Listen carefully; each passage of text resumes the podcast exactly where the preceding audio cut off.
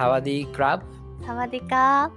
はい妄想ワーケーション始まります。このラジオは働き方エヴァンジェリスト田中健志郎とークラッシュエディターゆかがお送りします。はいということでこの、まあ、コロナのご時世ですが妄想だけでも、えーワーケーションですね。世界を旅して働くということに挑戦してみようというような企画になりますはい月に1回程度ねちょっとこう楽しみコンテンツみたいな感じで世界中を旅をしていますが気がつけば、え4箇所目ですかね1箇所目はい。ということで、今日はサワディーカーサワディークラブという挨拶から始まりましたが、タイですね。タイに、えー妄想ワーケーション行っていきたいと思います。えーそんな中でも今日はどういった場所に行きましょうか？今日はですね私が過去に実際行ったこともあるタイの北部にあるチェンマイという町にチェンマイ。なるほど。聞いたことはあるけれども、僕も行ったことはないので、ちょっと今日はじゃあ実際に行ったことのあるゆかさんから話をね、教えてもらうような感じで、ぜひ進めていければと思いますけど、まず、えーこの妄想ワーケーション毎回聞いてる人はね、あの、もう覚えたかと思うんですけども、まずワーケーション三種の神器。えー 三種の神器か わかんないですけども、えー時差、通信、コストみたいなところですね。えー時差は、えー何時間ぐらいですかね？時差は日本より2時間遅いので、うんまああの例えばお昼日本がお昼の12時だったらチェンマイは朝10時っていう感じであんまり変わんないですねあ少し早起きすれば日本ともバッチリあの仕事が同じ時間でできるっていうところはねかなり予想ですね。通信のところも、まあ、僕はちょっと調べたんですけれども結構あのまあ今アジアどこも割と早くなってきているっていうところとあとまあ無料 Wi-Fi とかも結構完備されてるみたいですよね。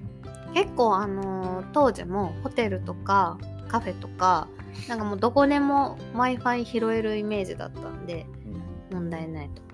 なるほどいいですね。でコストのところも問題なさそうでお水とかも30円ぐらいで売ってるとか、まあ、物価自体も日本と比べてもまああの半分とかぐらいだったりするので、まあ、ホテルも比較的安く見つけられるんじゃないかなと思ってます。ということでもう3つの条件はクリアというところになります。はい。ということでね早速ワーケーション行ってみましょうということでどこで仕事しましょうか？私のおすすめは、うん。まあ、ホテルが一つでその自分たちの泊まってるホテルじゃなくってあのちょっと高級ホテルのあのレストランに行ってみたりだとかラウンジ行ってみたりだとか、はいはプールサイドで仕事してみたりとかっていうのもいいしあと結構カフェがあったりするんですよね。なんかそれこそ仕事ができそうなカフェとかもいっぱいあるのでそういうカフェ巡りみたいなのも楽しいかなと思います。なるほど。なんかあの、僕はバンコクには行ったことあるんですけれども、チェンマイっていうのは行ったことがなくて、なんかバンコクは割と、まあアジア的なというか、結構ビルがたくさんあったりとかして人が多いみたいなイメージなんですけど、チェンマイって、なんかそういう意味だとどどういう感じの街なんですか？チェンマイはですねもう全然バンコクとは違っていて違うんですね。そうですね。観光地ではあるんで観光客はそれなりいるんですけど基本的にすごく静かでのんびりしてて自然豊かでであのもともと昔の王朝があった古都あー。なのでなんかこう文化的なイメージかなと思います。なるほどね。東京よりもちょっと京都じゃないけど、あそうそうそう。っちみたいな感じなんですね。そんな感じです。なるほど。そんなところで、やっぱり観光地なんでいいホテルとかもあるし、うんうんまあ、最近はそういったが、まあ、おしゃれなカフェみたいなものもあるっていうところで。そうでもちょっと離れるともう緑がいっぱいみたいな感じですあ、じゃあ子供連れで行って、ちょっとこう自然の中で遊ぶみたいなのも結構できるんですかね？あもうそれはもう全然自然自然の中でしか遊べないぐらいな 感じですね。なんかこう自然と共存する暮らしみたいな感じのことをしてる人たちもたくさんいてうんうん。そういう意味ではあの本当にバンコクの都会っていう感じとは全然違うのんびり田舎っていうイメージかなああ、いいですね。家族ワーケーションにもかなり向いてそうな感じですね。はいうん。次、これもね、絶対確認しておきたいんですけど、食？まあ僕のイメージだともうタイ料理って言ったら、まあ、ガパオライスみたいなねものとかトムヤムクみたいな、まあ、辛い系で僕もまあ好きだったりはするんですけど、まあ、そんなイメージですか？これがですね、まあそういうのももちろんあるんですけど、あの北部なので、バンコクは南部料理なんですけど、北部なので、もうちょっとこう、比較的味がマイルドなものが多くって、それこそその山の中なんで、ハーブとか山菜とかを使ったような料理が多いかなと思います。おいいですね。ちょっと優しめっていうところで。うんうん。なんで子供連れとか辛いの苦手みたいな人でも問題ないし、まあもちろん観光地化されてるんで日本食とか、なんかこう、パスタ、ピザみたいなワールドワイドなものとかファーストフードもそれなりにあって、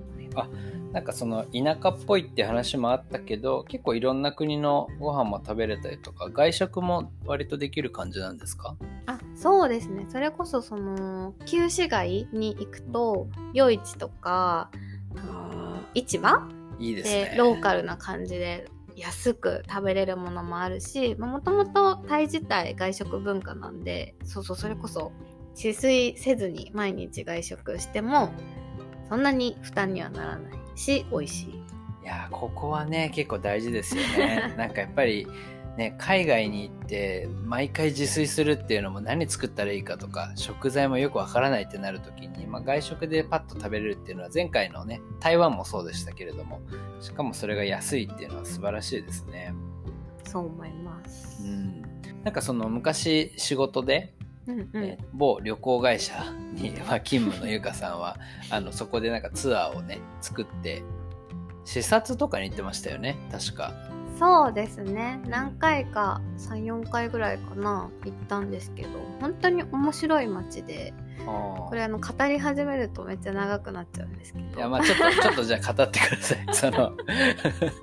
いやなんかアジアって僕な結構行ったことあるんですけどもなんとなくアジアのイメージ割と湿気が多くて暑くてで人が多いみたいなイメージなんですけど体験談をね教えてほしい。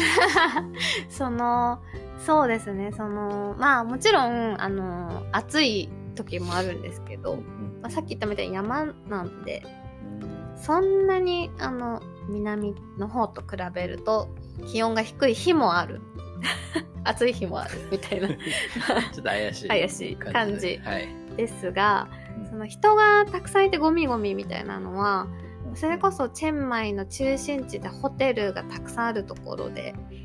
か旅行シーズンみたいだったらあるんですけど、うん。全然ちょっと車を走らせたらそんな雰囲気は消されるぐらいのんびり、うん。ほんとのんびりしててうん。人があったかい。うん。し、まあ、古都なんで歴史とか文化もあって街並みもすごい美しいんですよ。なんか川が流れててお堀があってうん夜はそれがライトアップされたりするんですけどうんなるほど。旧市街のあたりをあの車とかトゥクトゥクで回ってるだけでなんかこう風も気持ちいいしすごくいい雰囲気だったりとかあとはその少数民族の方がいたり自然の中の像がいたりみたいななんかこう古き良き自然と共に暮らすみたいな文化があるんですけどなんかそれってアジアのイメージうんだと思うんですけど一方でその私が面白いなって思ったのは意外とそのオーガニックとかエシカル地産地消とかなんかそういうサステナブルみたいなワードの取り組みも結構進んでる場所で、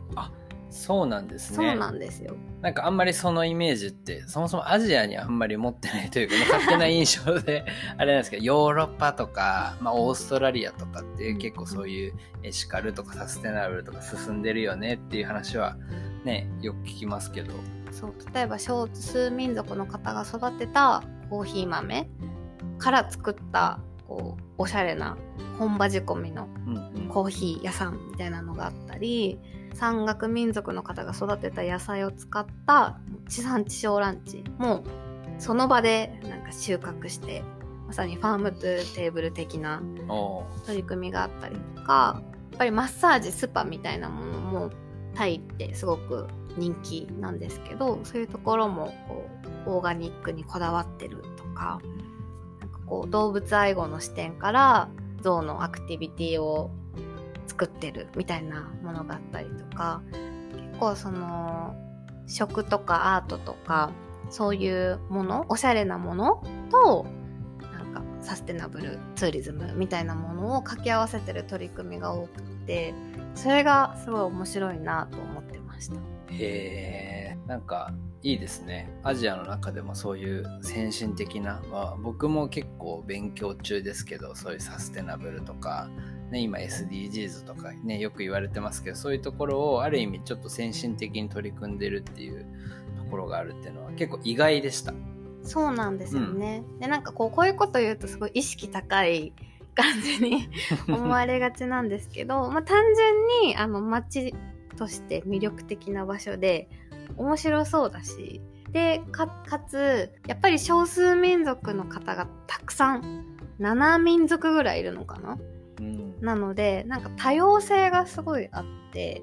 古い町なのに新しいものがあったりなんかこう何でもいいよっていうその場所らしいものだったら何でもいいよみたいな多様性が面白いなと思っていてそういう意味でも子供連れて行きたいなって思うし